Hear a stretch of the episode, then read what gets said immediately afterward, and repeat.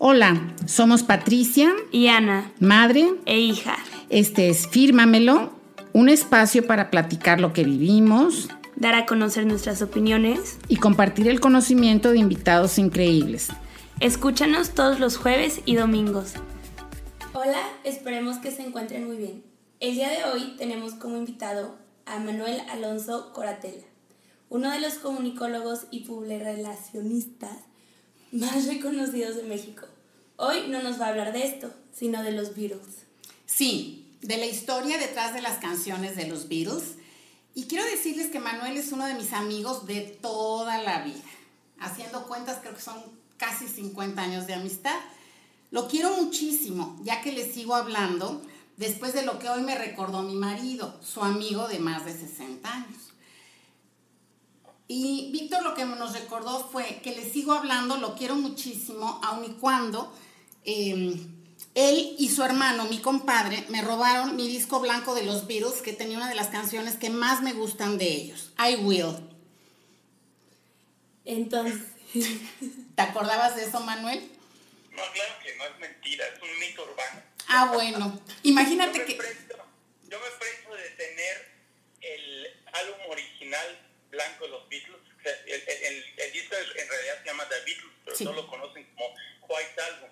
Y me jacto de tener el original con su póster original, que algún día lo venderé a un precio invaluable. Pues sí. En, Mercado Libre. Sí, pero es que no sabes que es el mío. Y Jorge, tu hermano, tan apenado que trató de resarcir su, su pérdida o su robo, cuando me regaló una vez tres, imagínate, cassettes con puras canciones de los Beatles. Pero bueno, ya nos pondremos de acuerdo a ver en cuánto me toca de la venta de mi disco blanco de The Beatles. Pero sí, hoy con cizaña recordó mi papá eso, le hizo recordar. A la Núñez. Qué barbaridad. ¿Por qué le traigo este tipo de recuerdos a tu padre, cara? no lo sé. Tantas cosas buenas que pasamos y se acuerda de eso. Y que seguimos pasando, ¿verdad? Pero bueno. Pero bueno, antes de subirnos al Magical Mystery Tour, tenemos algunas preguntas para ti que normalmente le hacemos a nuestros invitados de honor. este, primero es, ¿quién es la persona más inteligente que conoces o conociste? Ay, qué pregunta tan difícil a quemarropa. Pues yo creo que, pero que la haya conocido, ¿verdad? Sí yo creo que yo en la agencia ya me mencionaron con sus dos generosas palabras y epítetos este, mi carrera en las relaciones públicas, que es prácticamente a lo que me he dedicado toda mi vida. Y conocí, a, y una de nuestras cuentas por 35 años fue KLM, la línea real holandesa de aviación. Y un director que tenía una gran personalidad, pero además era muy inteligente, un armenio de nombre Krikor Gulemerian yo creo que es la persona más inteligente que he conocido porque tenía dos grandes dones. Mm. Uno, el don de gente que se llama, un tipo que calla a todo mundo, que tenía una plática fácil e interesante y que además hizo cosas muy importantes para, para esa línea Yo creo que yo creo que él sería la persona que considero más inteligente que, que he conocido. Ok. Súper bien. Qué padre. Y bueno, la siguiente pregunta es, ¿cuál es tu comida rápida favorita? Yo creo que la siguiente pregunta era, ¿quién es el más tonto que has No, ese no nos lo digas, Manuel, por favor. Mi comida rápida favorita, sin duda, porque ya es comida rápida, son los tacos al pastor. ¿Verdad que sí? sí. Sí. Muy bien. Ya se me antojaron. se me hizo agua la boca. Y ya, por último es, ¿crees que es necesario tener un plan a cinco años? De, vida, de negocio. De sí, de, de, los dos, de, vida o laboral. Pues mira, de laboral yo acabo de hacer precisamente el, el, plan de cinco años de la agencia que se ha debido, que, que, lo voy a tener que tirar a la basura después de lo que estamos viviendo, yo creo. Sí. O, o lo voy a tener que actualizar mi vida no la planeo, no, la planeo tanto. Yo sí tengo, por supuesto, objetivos y planes en mi vida, pero no los, no, soy tan preciso en temporalizarlos, ¿no? Voy tratando de conseguirlos y algunos son en, en, el corto plazo, otros en el más largo plazo. Aunque ahora que lo dices, pues sería bueno ya tener un, un plan más asentado de vida, ¿no? Este, aunque sé, sé lo que creo y lo que eh, voy a necesitar en, ya en, en, en, el, en la tercera parte de mi vida, pues no lo tengo tan acotado como para decir en cinco años quiero estar aquí o allá, ¿no? Pero bueno, contestando concretamente tu pregunta, yo creo que sí, sí debería uno de hacerlo. Ok. Qué interesante. Sí, yo creo que lo que mencionaste cuando uno hace esos plan, esa planeación estratégica con los chavos en los salones de clase eh, y ven factores incontrolables, pues verdaderamente nunca te imaginas, ¿no? Pandemia, siempre era... Una clase de administración, este, Patricia, que tú eres especialista en el tema, un profesor nos decía, ¿qué, qué, qué, qué este, incongruencia eso de platicar, de, de planear cinco años? nadie sabe lo que va a pasar en cinco años. es, es, o sea, yo me parece innecesario y ocioso hacer planeación a cinco y no se diga diez años. Y como un poquito pensándolo, ¿no? Así es, porque yo creo que a veces es más bien especulación, porque no tenemos ni la bola de cristal ni, ni a Walter Mercado aquí junto, ¿no? Sí, ni ninguna certeza. Exacto, exacto. Pues sí, ahora sí, vámonos al Magical Mystery Tour. Cuéntanos, eh, ¿qué ¿por qué consideras que a, a, más de 50 años de que se separaron, los Beatles siguen siendo vigentes? Bueno, sin duda son el grupo más fenomenal que ha existido en época moderna, ¿no? Fueron unos tipos muy creativos, buenos músicos, innovadores, carismáticos. Y si tú te pones a reunir todas esas características en un solo grupo son difíciles de encontrar. Y luego la mancuerna que hicieron Lennon y McCartney, pues, eh, eh, o sea, es muy fácil saber, bueno, casi es muy fácil saber qué, qué canciones de McCartney, qué canción es, de Lennon. Un, un, tip muy fácil es, la mayoría de canciones de McCartney las canta McCartney, la mayoría de canciones de Lennon las canta Lennon. Pero aquí el, el, el, el secreto está en encontrar lo que Lennon le metió a la música de McCartney, ya sea este, armónicamente o creativamente, o en, el letrado, ¿no? en, las letras de las canciones. Y, por eso, eh, si bien ellos fueron eh, eh, haciendo mejoras y, haciendo este, temas que fueron impactando sobre otros modalidades musicales, su música es muy accesible. ¿no? alguna vez nos lo dijo un, amigo nuestro, Muto, que es muy, muy, buen, muy conocedor de la música. La música de los Beatles parece muy fácil, pero es sumamente compleja. ¿no? es fácil, muchas veces las letras son muy fáciles, los acordes son muy fáciles, las armonías son muy fáciles, pero al final hay una complejidad en la estructura de la canción, en la forma de la canción, pero que la hace accesible a todo el mundo. Y yo creo que esa es la gran diferenciación de los Beatles, porque los Beatles tocaron todas las modalidades.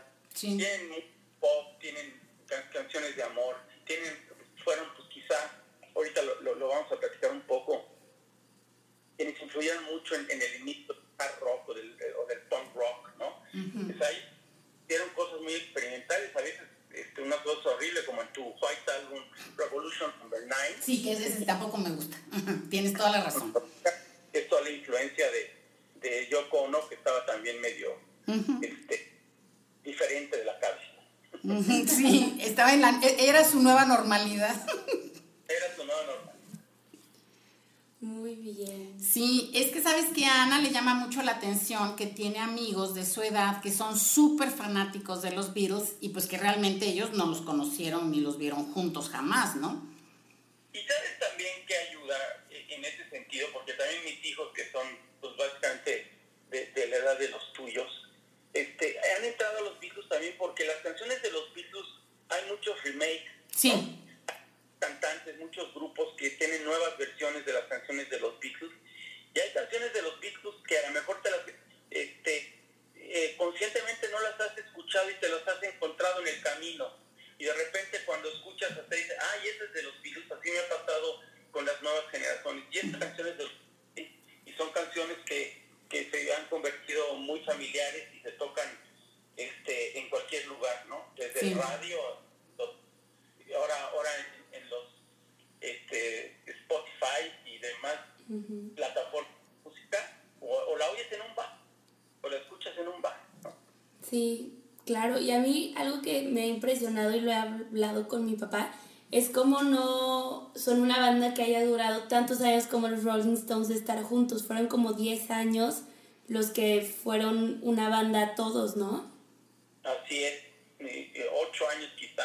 Más o menos el 62 empezaron a sacar sus primeros discos y en el 70, este, sacaron el último disco, el de, de Let Qué impresión que en tan poco tiempo hayan revolucionado tanto a la industria musical, al mundo.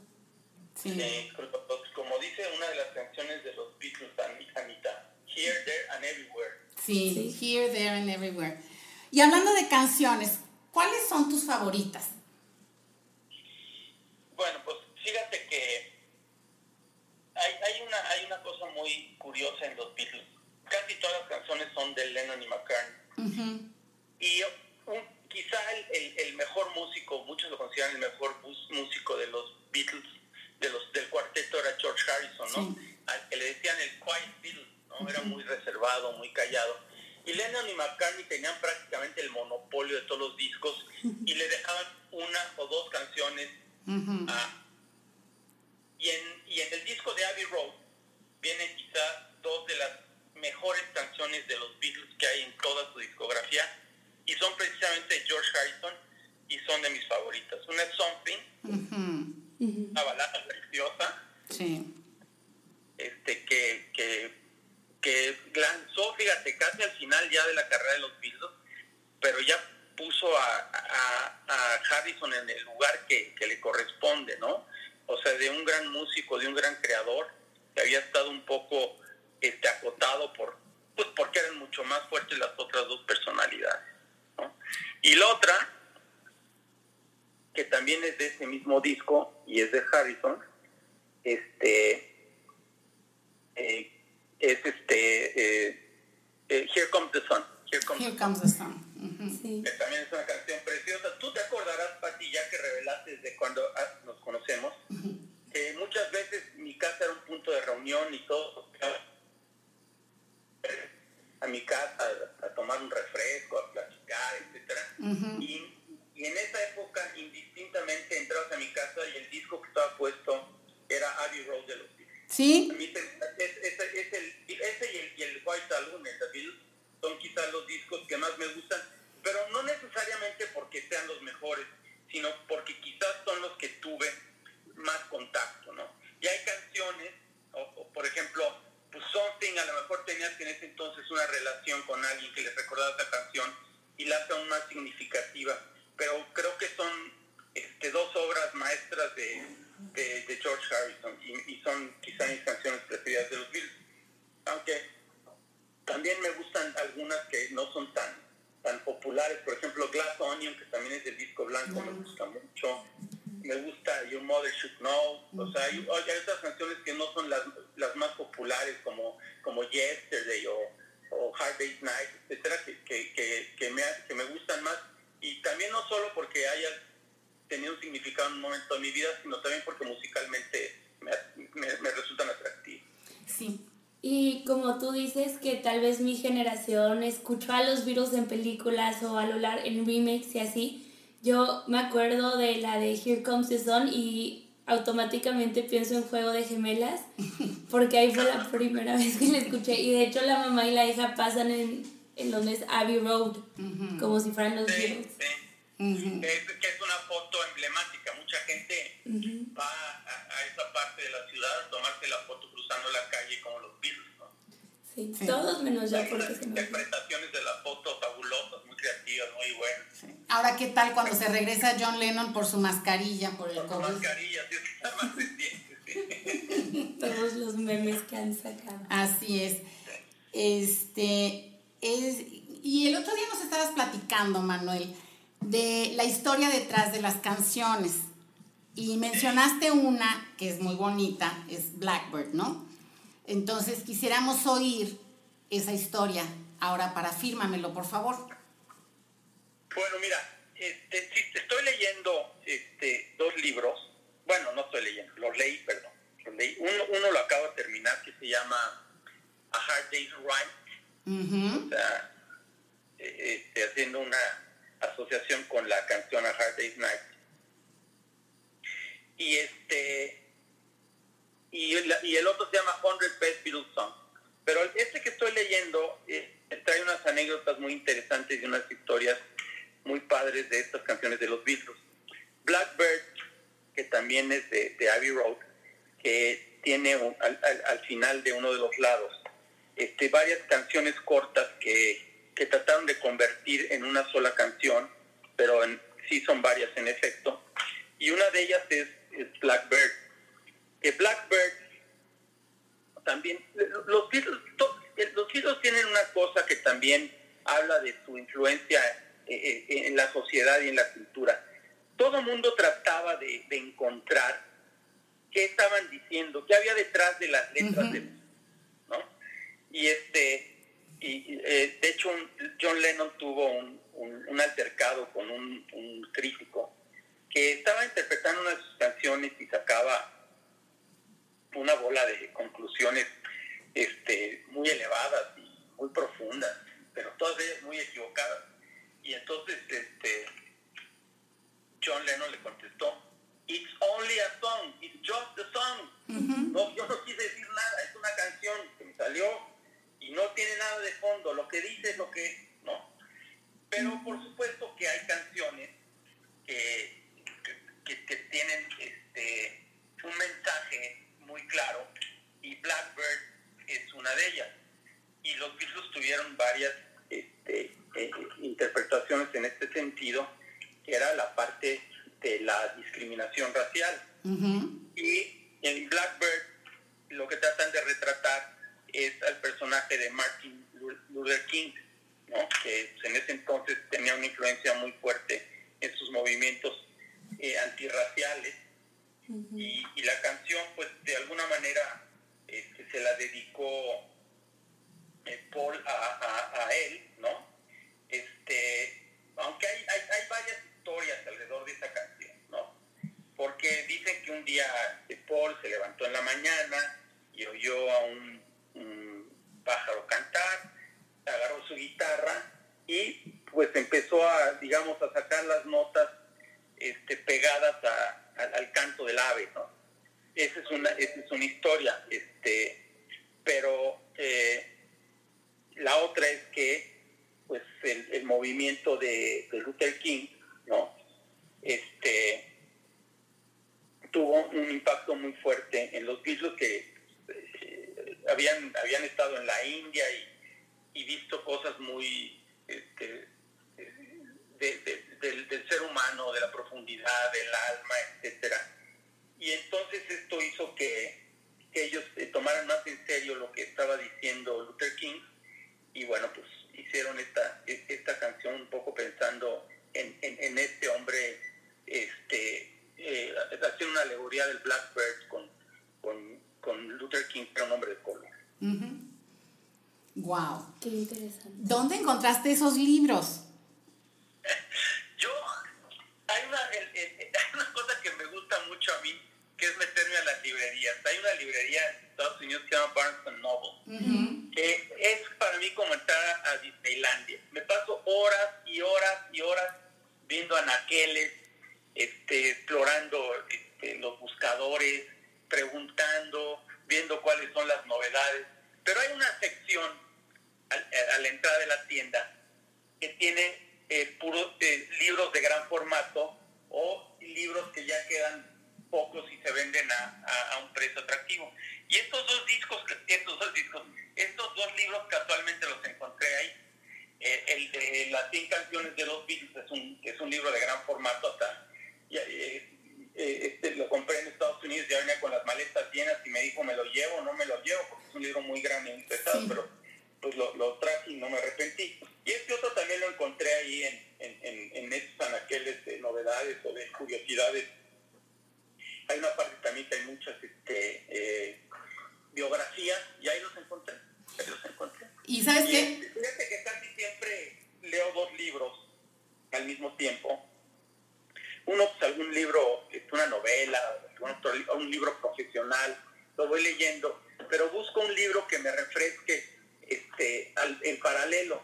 Y este libro de, de, A Hard Day's Right hace ese papel, porque como casi cada página trae una historia de una canción, hay algunas que, están en dos páginas, entonces pues lo leo tres, cuatro canciones y me, me, me, distrae, me refresca este, de estar leyendo algo más serio y me divierte mucho. Sí, lo primero que pensé cuando dijiste que era en Barnes Noble, dije, Dios, y pagó el exceso de equipaje. sí, claro. Sí. Tan bonito. Salgo, salgo mío con cuatro libros de ahí, y luego si van mis hijos, cada quien sale con otros cuatro. Bueno. Por lo menos es una, un buen hábito la, la, lectura. Sí, exacto. Por lo menos no es una tienda de licores, Ana. Excatamente. Así es. Que también me divierte. ¿eh? sí, claro, claro. A todos. wow, pues está súper padre. ¿Y, ¿Y tienes alguna otra canción así o una historia on the top of your head que nos puedas como compartir? Sí, mira, también otra a mis amigos en esos Zooms que tenemos los fines de semana, hay una, hay una que me llamó mucho la atención, se me quedó muy grabada. Por cierto, también de George Harrison. George Harrison era muy amigo de Eric Clapton. Sí. ¿Sí te, te dice algo Eric Clapton, Ana? Sí. No, a ver. Bueno, Eric Clapton, te voy a decir rápido quién es Eric Clapton. Eric Clapton es un gran, gran guitarrista que ha estado en grupos muy importantes en los 60, 70, pero después se volvió un solista. Y es uno de los grandes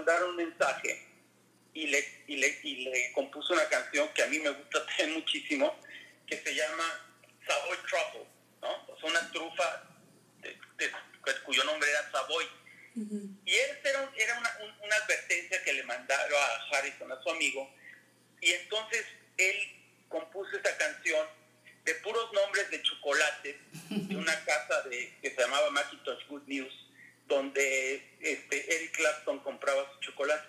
Entonces, me hubiera gustado tener de fondo esas canciones para que lo hicieran, pero después búsquenla, ¿no? Porque, por ejemplo, hay, hay una parte que dice Cream Tangerine, Montelimar, y estos son dos nombres de esos chocolates. Coffee Dessert, ta, ta, ta, ta, ta, Y entonces, yo no sé si, yo no sé si Eric Clapton este, le hizo caso a su gran amigo, pero inspiró una gran canción que nos dejó para, para disfrutar el resto de nuestras vidas. Claro, además qué chistoso, conociéndote te ha de haber dado mucha risa que hay los dos amigos peleándose o molestándose a través de canciones. De canciones de y de chocolate. Pero esa canción es, es, muy buena, es un rock muy bueno también. Se considera entre las 10 mejores canciones que compuso Harrison estando en los Beatles, ¿no? Porque saliendo de los Beatles hizo un triple álbum también que derrochó su creatividad y su música y fue muy famoso. Este, esa salida de, ese despertar de Harrison fuera de los Beatles. Sí, como que estaba la sombra, como bien lo mencionaste, de Lennon y McCartney. Pero ¿sabes qué creí yo? yo tenía una personalidad introvertida. Sí. Entonces, pues no, y los otros dos pues eran, tenían, tenían personalidades muy fuertes, ¿no? Pensé que ibas a platicar que, que, le había bajado la esposa a Eric Clapton. ¿También? ¿Quién se la bajó? Este, pero eh, sí, este, bueno, pues sí, no se la bajó de, de tácitamente, pero pues sí, sí, sí anduvieron. Luego, luego tú en el Sí, yo como en la sección de, de espectáculos, perdón, perdón. Pero yo fui al Museo de los Beatles el año pasado, ya que estaba en, en Inglaterra, y sí, por lo menos al final, antes de que llegas como a la parte en la que ya fallece de la historia, fallece John Lennon, como que me dio esa perspectiva que lo de Paul McCartney y Elton John era, o sea, había como más información sobre ellos y sobre su historia y qué fue lo que hicieron que de los otros dos integrantes. Sí, pues luego, por ejemplo, Ringo Starr, entró de relevo allá al mero principio de los Beatles. Muchos lo consideran, lo, lo, consideran que era el menor agraciado de los músicos, de los Beatles. Posiblemente fuera el menor agraciado, pero porque los otros eran de excepción. Pero a mí no se me hace ningún mal baterista este, Ringo Starr. Y tan no era mal baterista que duró hasta el final. Claro. Y también él, él bueno, aparecen muy pocas canciones, este, en el Yellow Submarine, en, en este, a, Little Help from My Friend. Tiene tres o cuatro canciones que canta y pues, su voz era muy, muy característica, muy identificable. Pero también cuando se salió, cuando, cuando hizo su carrera de solista, pues hizo canciones muy divertidas, como Photograph, ¿no? Every time I, see your face, reminds me of the places we used to go. Entonces, este, tiene su lugar también. Este, Ringo Starr hace, hace unos años vino aquí a la Ciudad de México. Mm. Él tiene una gira que se llama Ringo and Friends o Ringo and Stars, and All Stars, algo así. Y trae músicos de otros grupos, ¿no? Traía gente de Toto, traía gente que tocaba con Santana. Wow. Y él, y él, y él prácticamente no toca la batería, lo ves más bien como si fuera un dummy en la batería, porque ahí tiene que estar sentado. Digo, pues ya tiene más de 70 años, ya no tiene tal energía ni, ni las ganas, pero también tiene un buen espectáculo montado. Y, y a donde va lo llena, a donde va lo llena. Claro, sí, sí. También hace como dos años Paul McCartney vino a, bueno, no vino a México, pero a Austin City Limits. Y Dicen, tal vez no cantaba así como hace 50 años, pero solo el estar presente, o sea, y verlo tratar de interpretar las canciones, te quedas en shock y es como un orgullo de cierta manera ver a estos artistas, aunque ya estén separados y no sean los virus, escucharlos y verlos hacer su magia. Sí. Y luego, pues, McCartney tuvo también, ha tenido una carrera muy prolífica como solista y ha ido escribiendo éxitos que estuvieron en los primeros lugares de Hit Parade. Él se mantiene muy vigente y también quizá hay gente que, que no sabe que canciones de relativa este, juventud son, son de su autoría. ¿no? Sí.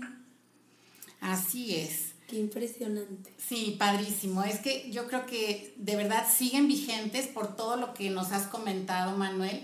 Y es padrísimo escucharte con tanto entusiasmo hablando de ellos, ¿no? Sí, sí me apasiona. Sí, te apasiona. A mí la Nu me contaba que ella aprendió inglés gracias a los Beatles. Pues es que sabes que cuando tenías dudas de cómo se decía algo, te acordabas de una canción y gramaticalmente escribían muy bien. Entonces ya no tenías duda. O escribías la canción. Tienen algo de poetas también. Sí, sí, sí. Sí. padre.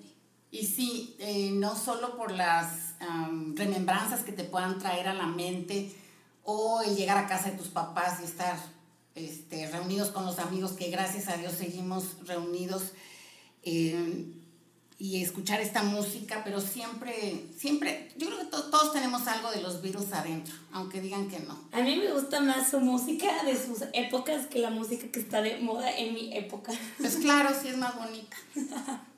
Por esto sabe ser música universal. Esta música nunca va a morir, nunca va a desaparecer. Así es, así es. Yo creo que ese es el mayor de los méritos, ¿verdad? Exacto, exacto. Sí. No sé si vieron esa película que se llama Yesterday. Sí. Está muy, está muy padre y pues gran parte de la película la hace que escuches la música de los Beatles, ¿no? Sí, esta película a mí me, me fascinó. Como que... a mí también me gustó. Es un tema muy original.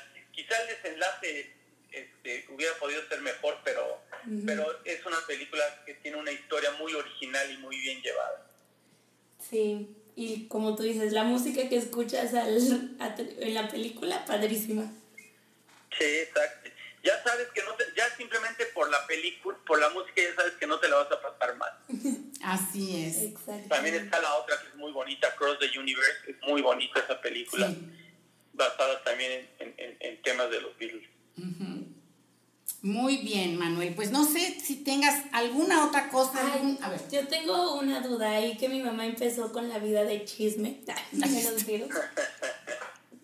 ¿Por qué fue que se separaron o por qué dijeron como ya enough is enough si les estaba yendo tan bien? Por la nueva normalidad que te está pasando. De Yocono. Pues sí, pues mira, yo, Yocono, este, todos le, le atribuyen gran parte del motivo de la separación y, en, en, esos libros notas también cómo ella se empezó a meter eh, más en influir en, en, en, las canciones no solo de Lennon sino de los Beatles iba a las sesiones de grabación y entonces se creaba un ambiente muy malo porque John verdaderamente estaba muy enamorado de ella y pues no le ponía ningún límite. Y, y, ella quería, por ejemplo, esa canción de horrible de Revolution Number 9 es una canción de Yoko Ono básicamente. Sí, como mucho, mucho dicen, ¿no? Los, los, historiadores que muy tenso el ambiente en el, en el set en el estudio era muy tenso, ya no componían con esa tranquilidad y ligereza y luego pues ya se hizo un celo entre, entre Lennon y McCartney. este, ya no había armonía, no había armonía y, pues tronó, tronó el cuerpo cada quien por su lado. Sí, como decías tú, Ana, fíjate, eh, pues los Rolling Stones, The Who, esos grupos, este eh, eh, eh em, este, emblemáticos de lo que se llamaba la ola inglesa, que siguen, siguen ahí vigentes, siguen tocando, y los Beatles nada más tuvieron una década este, juntos, ¿no? Pero sin embargo su legado es mucho más, más importante y, más influyente que el de los Rolling Stones o The Who o el mismo Led Zeppelin, ¿no? Entonces esos grupos, toda esa ola inglesa que, que, que dominaba el, escenario del rock and roll. Sí, los Rolling Stones a veces todavía tienen shows y dices, ¿y cómo tú de 70, 80 años sigues ahí rockeando tu vida? Sí, es un, es un despliegue de energía impresionante. Eso sí, en, el escenario los Rolling Stones son buenísimos. Tienen, Siempre montan unas giras muy padres, muy, muy creativas. Este, echan la casa por la ventana. La gente va y se divierte. Y bueno, pues también digo, los Rolling Stones tienen, tienen lo suyo, no lo quiero menospreciar de ninguna manera. sí, no. Y hace poquito, bueno, en Nueva York fue la primera, como el primer lugar donde se montó una exhibición de la historia de los Rolling Stones y te enseñaban el primer estudio y cómo fue el pro, o sea, cómo era su proceso creativo y fotos de su vida y estuvo padrísimo. Luego la trajeron a Monterrey y la fuimos a ver y estuvo impresionante. Sí, padre. Sí, yo la vi en Nueva York yo la vi en Nueva York, estaba padrísima, estaba su, su, su, estudio de grabación y, y, luego tú podías mezclar sus canciones. No sé si eso lo trajeron a Monterrey, pero había un, un display donde tú podías mezclar las canciones de los Rolling Stones, sabes, subirle al bajo, bajarle el bajo, anular Mm. este, una voz. Pero muy padre. Y claro, había, había una parte también de todos sus, su- su- sus vestimentas, Ujú. otra con todas sus guitarras. No, estaba muy padre, muy, muy bonita, muy, este, muy bien puesta. Sí, esa estuvo súper padre. Bueno, para mí me gustó mucho porque fui a un viaje de estudios a Nueva York un año después de que la montaron y fuimos al estudio de Pentagram, que fueron los encargados en trabajar junto con ellos para crear esta experiencia y esta exhibición y decían de pues llegabas y todos fumando en la sala de conferencias, pero como yo le iba a decir a los Rolling Stones que apagaran el cigarro o el churro, o sea, yo... Le estuviera ido todo el mundo encima. Sí, y dijeron que fue un proceso muy, muy interesante, pero que sí era así como, te voy a respetar, pero creo que es medio ilegal todo lo que andas haciendo en la Pues sí. Oye, Manuel, y ya para terminar, porque te agradecemos de verdad que nos hayas hecho este espacio en tu agenda, eh, es cierto que una de las canciones que quizá más versiones tiene es El tonto de la colina. Fíjate que, según yo, eh, la- las canciones que más versiones tienen de los Beatles, una es Yesterday. Sí, claro. Este, de Tonto de la Colina no lo había escuchado, no lo había escuchado. Pero Yesterday sin duda, eh, que pues, es- para muchos es la mejor canción de los Beatles, este, pero para, yo- a mí en realidad se me hace, digo, es una volada bonita, pero no es una canción que me llame mucho la atención. Pero según yo es esa, y hay otra, este, ya Little Help from My Friend, dicen que también esa es muy cantada, muy cantada. Ay, perdón, ¿y sabes cuál? Este, eh, la de, la, la, la, la, Na, na, na, na. Hey Jude. Na, na, na, na. Hey Jude. Y sí, sabes que nosotros tenemos un disco este, En versión latinoamericana. sí, de Celia Cruz, de Sgt. Peppers. Celia Cruz y todo su grupo, Ah, qué padre, esa es padrísima. padrísimo. Entonces, sí, Ana nos echa los ojos al cielo y todo, pero digo, es que es una maravilla esto. Pero es como un disco con diferentes artistas, ¿no? Y Sí. todas las canciones. Y entonces, obviamente, también recrearon la portada, pero de ese disco, lo más padre es que es uno de los discos que está considerado como el mejor disco hecho en un estudio de grabación, ¿verdad, Manuel? Sí, sí, mira, este, te, te, te digo, las, según esto, las 10 canciones más tocadas de los Beatles, la primera es Come Together, ¿Mm? que también es de, es de, de Abbey Road, que ya que no, no, no estoy tan errado. La más, la más tocada es este, esa, y luego Let It Be también es una canción que le gusta mucho a la gente, ¿no? Es, es, es una canción con mucho sentimiento Ujú. y también es una de las más tocadas. Y este y, y Here Comes the Sun, fíjate, todos son de Abbey Road.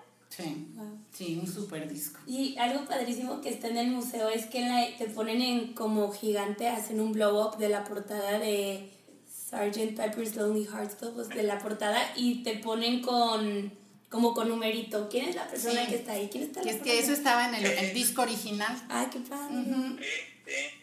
Estaban ahí todos, todos esos. Yo estuve como tres horas en ese museo. Sus amigas no quisieron entrar, fíjate.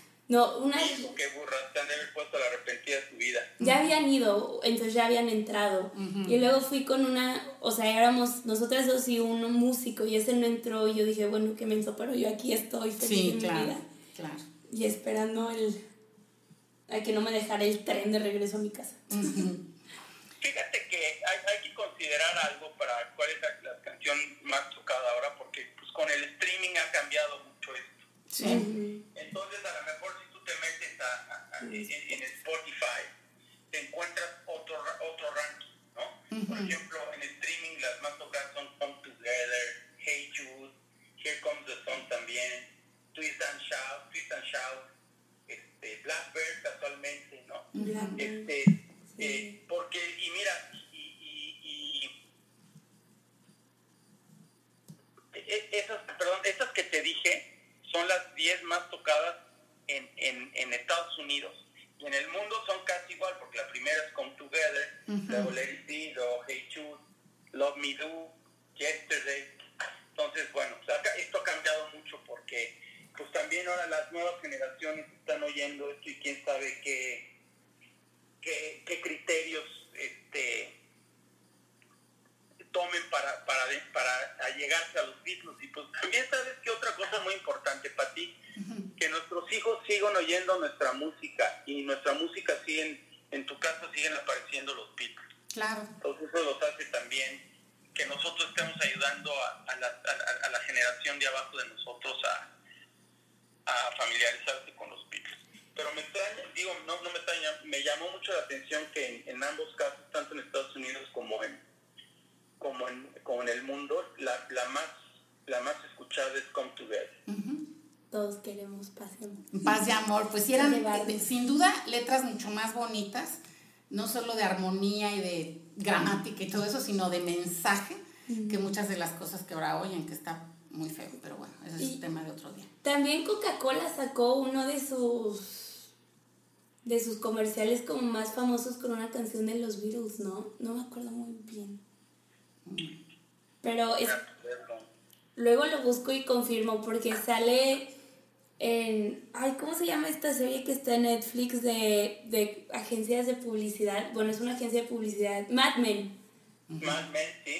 Este que, bueno, si no han visto Mad Men, tal vez les estoy spoileando algo de la serie. Pero me acuerdo que cierran el, el como toda la serie, el último episodio es con un comercial de Coca-Cola y creo que es con una de las canciones de, lo, de los Beatles. Mira. Eh, cuando ya que en el año 2000 empezaron a, hacer las listas de lo mejor del, de, del, del, milenio, ¿no? Uh -huh. Y entonces hicieron una lista de cuáles habían sido el mejor, los mejores comerciales del mundo. Y ganó este de Coca-Cola, que tu uh -huh. mamá se va a acordar muy bien, pero no es una canción de los Beatles. No en una colina de Italia se reunieron. Uh -huh. Quisiera el mundo yo enseñar la perfecta armonía. Sí. Y ese se consideraba el mejor anuncio del mundo, wow. en la historia. Pues. Qué padre que uno de los anuncios que tú hagas se considere. Sí, imagínate. Sí, fue... Pero no era, esa no era música de los No, sí. no. Me no. confundí con los hippies. Con los hippies. No, a lo mejor puede que haya uno, Ana, pero la verdad ahorita no lo... No, yo tampoco lo ubico. Sí, si uh -huh. no lo busco. Bueno. Y ahí les aviso si sí o si no, o si nada okay. más. Ah, pues es que hay fotos con, de los virus con las cocas y así. Uh -huh. Claro, claro que sí. Ay, Manuel, pues de verdad que mil, mil gracias. Ha sido padrísima esta plática. La hemos disfrutado enormemente, ojalá y tú también. Y de verdad que yo, ya sabes, desde el fondo de mi corazón te agradezco muchísimo que hayas aceptado esta invitación. No, con mucho gusto. Yo también me, me, me la pasé muy bien. Se fue rápido el tiempo. Sí. Este, muy a gusto con ustedes, que aunque estemos a distancia, siempre estamos muy cerca. Así es, sí. así es. Bueno, un beso a todos en casa. Muchísimas Igualmente, gracias. Gracias, felicidades. Bye. Bye. Cuídense. Igual. Bueno, muchísimas gracias por escuchar el episodio de hoy y nos vemos el domingo con algo nuevo. Muchas gracias. Besos. Bye. Besos. Adiós.